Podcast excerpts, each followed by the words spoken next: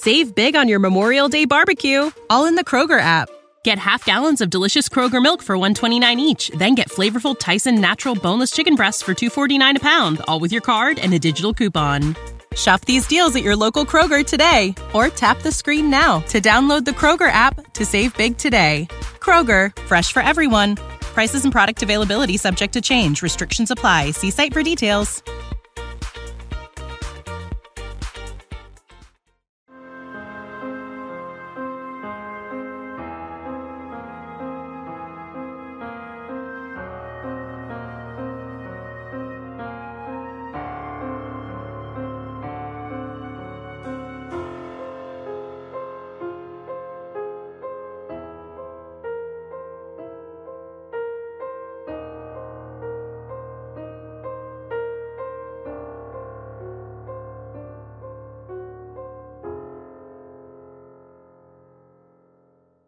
Todos los días convivimos con la maldad. Somos testigos de la parte más oscura del comportamiento humano. El sufrimiento provocado por un individuo a otros es algo latente en nuestra sociedad. En Investigadores Criminales nos adentraremos en ese lado oscuro de la humanidad. Traeremos a la pantalla los más perversos crímenes y trataremos de entrar en la mente de esos seres que cometen los más terribles actos. Yo soy María y el día de hoy te traigo otro caso más.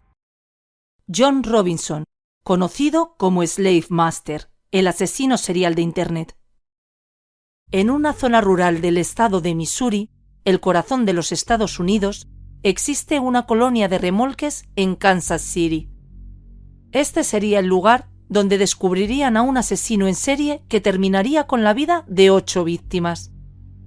La tecnología comenzaba a cambiar el modo de vida en el año 2000 el uso de Internet brindaba nuevas maneras de trabajar y de relacionarse, pero también se convertía en una ventana de posibilidades para cometer delitos.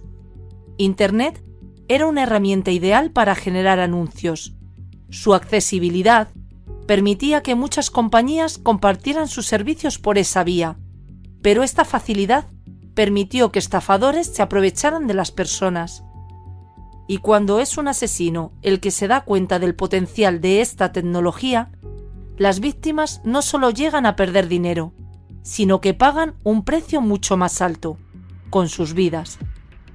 En el año 2000, un hombre de 56 años sería acusado de usar páginas de chat para llamar la atención de mujeres bajo el engaño de prestar un servicio y obligarlas a sesiones de sexo sadomasoquista en moteles de carretera pero más secretos saldrían a la luz con el registro de la zona aledaña del remolque del implicado.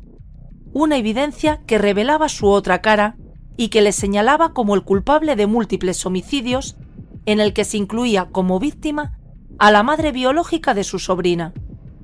Conoceremos el caso del hombre conocido como Slave Master, el primer asesino en serie de Internet. John Robinson nació el 27 de diciembre del año 1943 en Cicero, Illinois. Era el tercero de cinco hermanos. Creció en un hogar con una madre autoritaria y un padre con problemas de alcoholismo.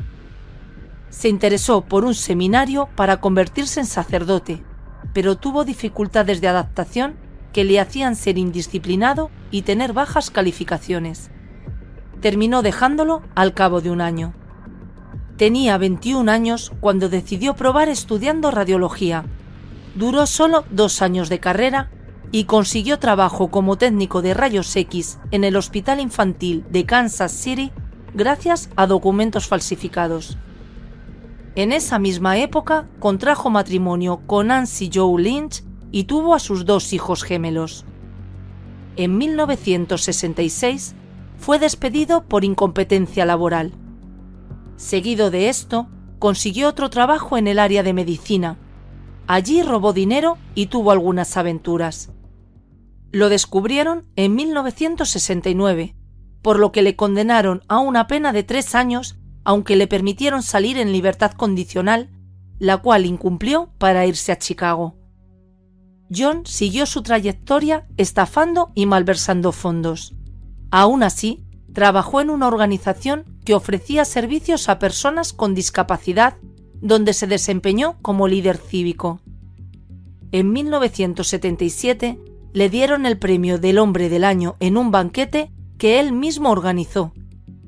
Después se supo que había sido un fraude. La empresa se enteró de que el hombre falsificó sus recomendaciones para obtener el galardón.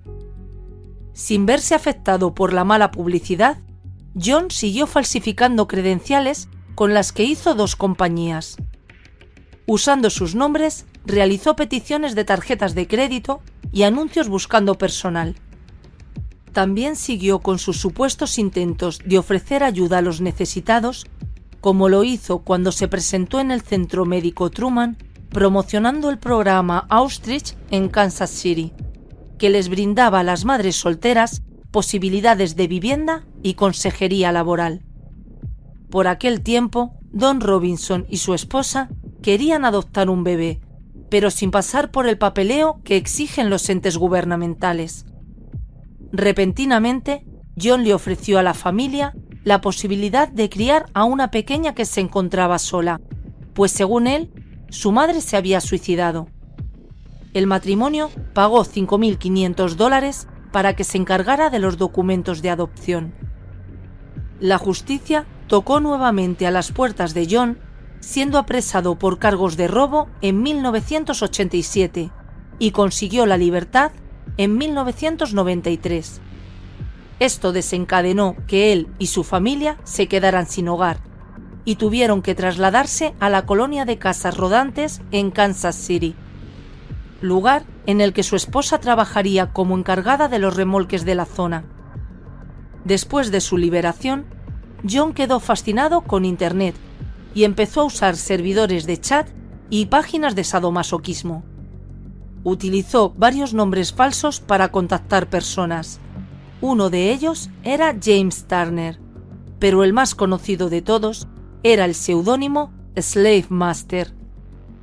Este medio le permitiría conseguir víctimas para asesinar. En el año 2000, dos mujeres habían ido a interponer una denuncia contra John Robinson. Ambas habían aceptado tener un encuentro en un motel de carretera para jugar a ser esclavas sexuales, pero en medio del encuentro fueron obligadas a ir más allá de lo que deseaban, llegando incluso a ser fotografiadas contra su voluntad. Además, una de ellas, una psicóloga de Texas, hizo una descripción del hombre señalando que era calvo, usaba gafas y su esposa era la encargada de la colonia de remolques. Declaró que le habían robado objetos usados en relaciones sadomasoquistas como látigos, bates de madera y fustas, entre otras cosas, que sumaban un valor de 700 dólares. La policía consiguió una orden de registro de una propiedad rural de John Robinson en el condado de Lynn, a unas 60 millas al sur de Kansas City, para incautar los artículos robados en junio del año 2000. Pero al llegar, hicieron un horrible descubrimiento dos barriles ocultos en el límite del terreno de Robinson que al revisarlos con detenimiento se dieron cuenta que contenían cuerpos de mujeres, lo que produjo su arresto inmediato. Los dos primeros cuerpos encontrados fueron examinados y se determinó que su fallecimiento se produjo por un golpe en la cabeza. Además, pudieron identificarlos.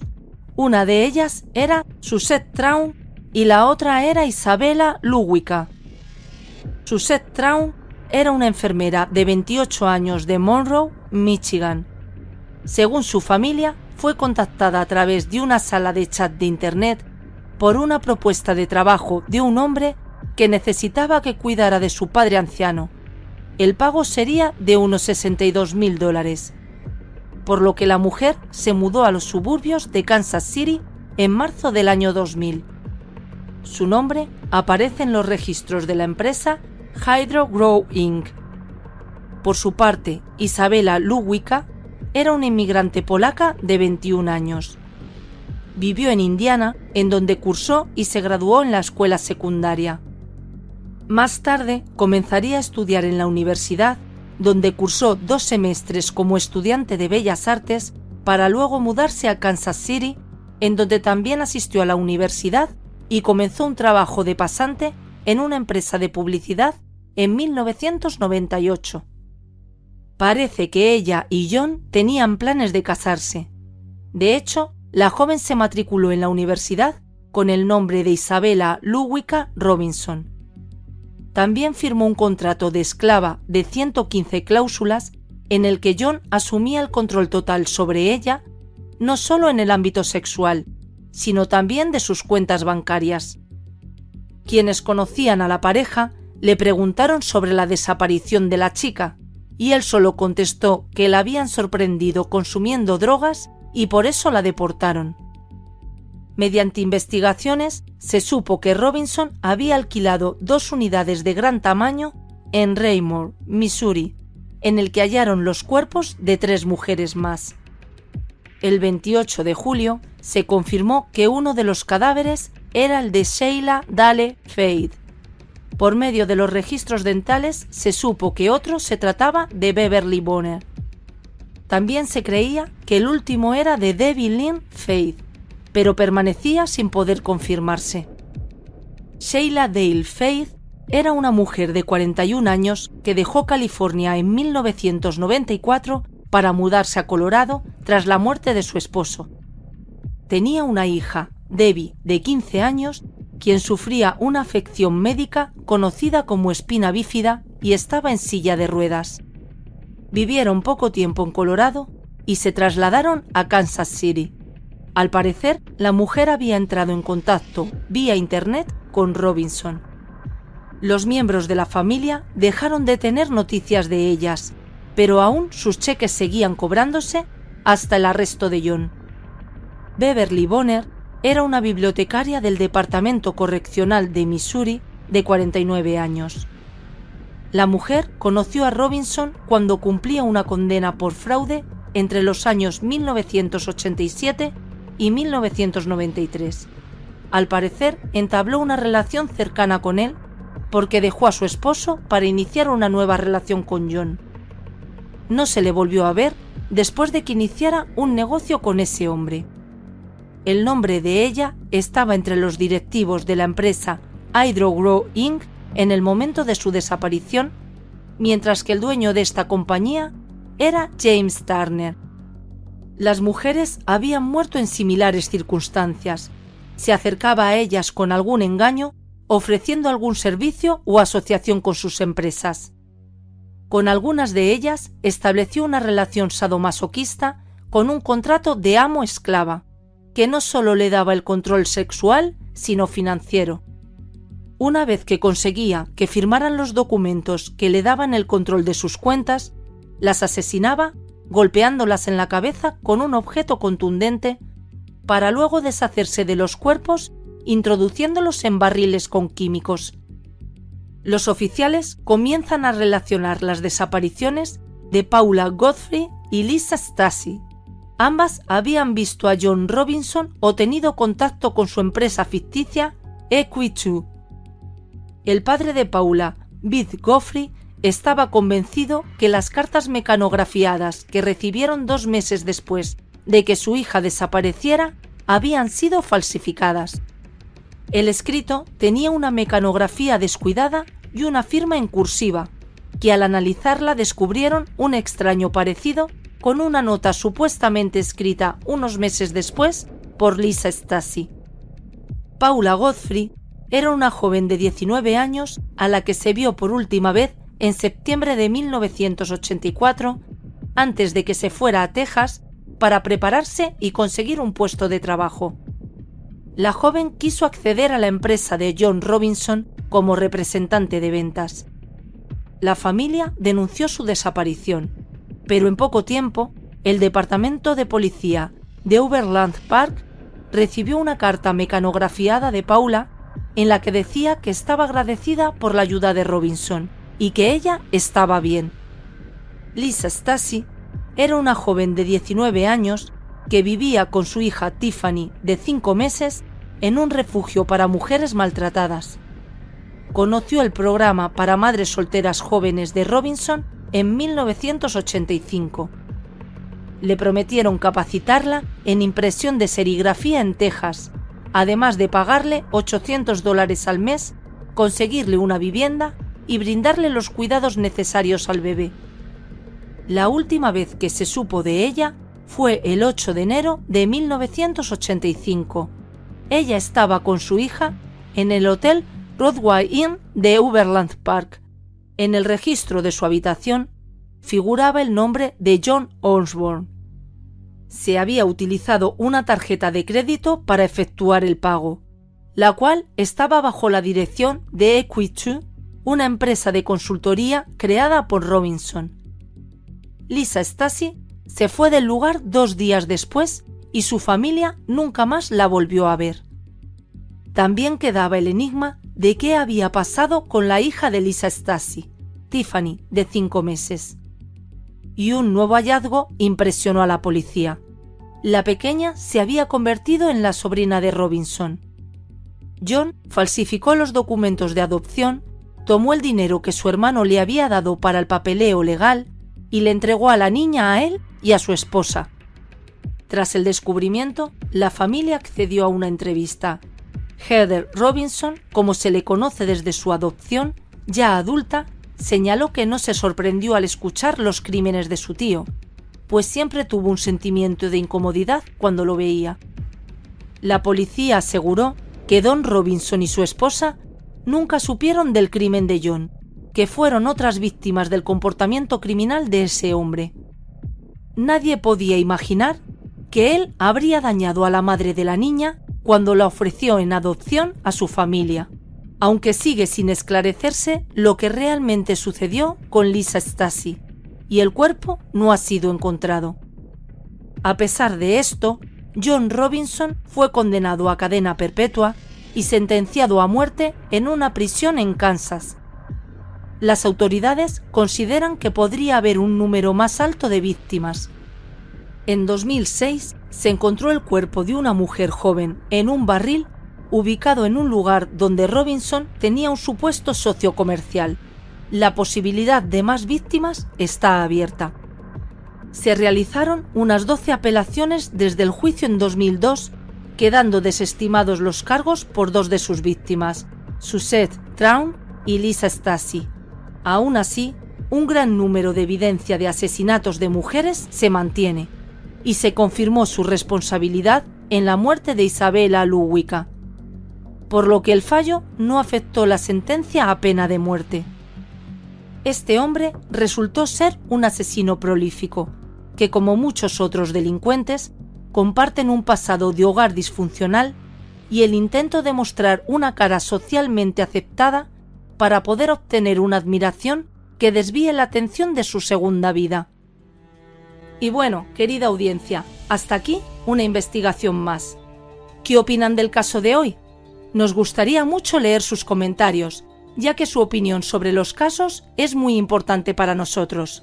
Recuerden siempre hacerlo con el máximo respeto posible, tanto para la víctima como para los demás espectadores y nosotros que los estaremos leyendo. Antes de irte, deja tu me gusta y suscríbete si aún no lo estás. Tampoco te olvides de compartir este vídeo si crees que a alguien que conoces le puede interesar.